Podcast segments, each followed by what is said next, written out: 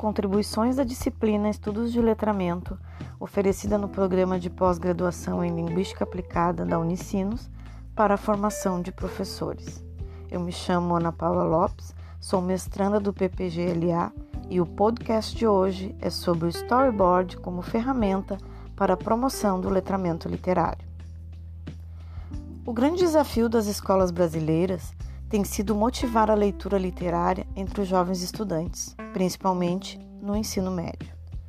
Sabemos que, com o avanço da tecnologia e com a grande diversidade linguística e cultural, já não é mais possível falar em letramento de forma singular, mas sim em letramentos ou até mesmo multiletramentos. O letramento literário engloba essa pluralidade do conceito de letramento. No entanto, segundo Cosson, o letramento literário é diferente dos outros tipos de letramento. Ele é singular, pois tem como ponto de partida a leitura literária para entendimento do mundo e de si mesmo.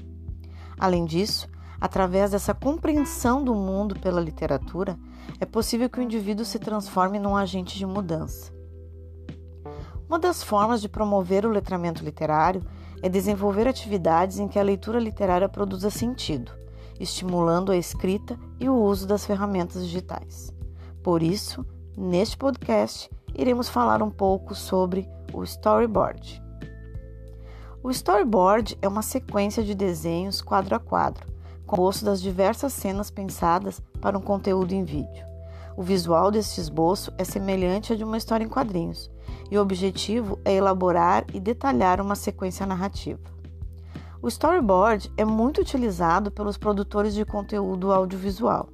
Ele também pode ser feito à mão, mas atualmente existem ótimas ferramentas de criação de storyboard, gratuitas e bem intuitivas, como por exemplo o Storyboard Dead. O Storyboard Dead é uma ferramenta de criação de storyboard ou de história em quadrinhos. Não é uma ferramenta profissional, mas é super fácil de usar. Você tem bastante opções de cenários e personagens. O cadastro pode ser feito pela conta do Google ou Facebook. Na versão gratuita, os quadrinhos são limitados e ao fazer download você fica com a marca do programa. Mas é possível dar um print da tela, recortar no Python e salvar como imagem.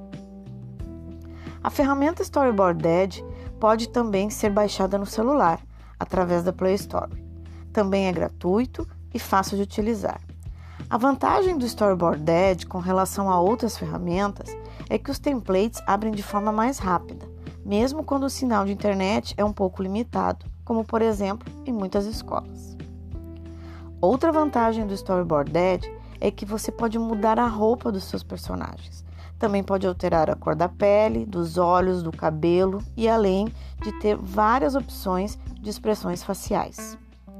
O storyboard na aula de literatura pode motivar os estudantes não só a produção de vídeos e curtas-metragens, mas também a produção escrita, fazendo uso de recursos digitais que deixam as aulas bem mais instigantes. É importante salientar, caro professor, que o storyboard, tanto como gênero textual, como ferramenta digital, é uma possibilidade de fazer com que os alunos se sintam motivados à leitura de textos literários na escola, transformando a aula de literatura num espaço constitutivo do sujeito leitor. Então, deixe suas aulas de literatura muito mais instigantes. Comece agora no Storyboard Dead.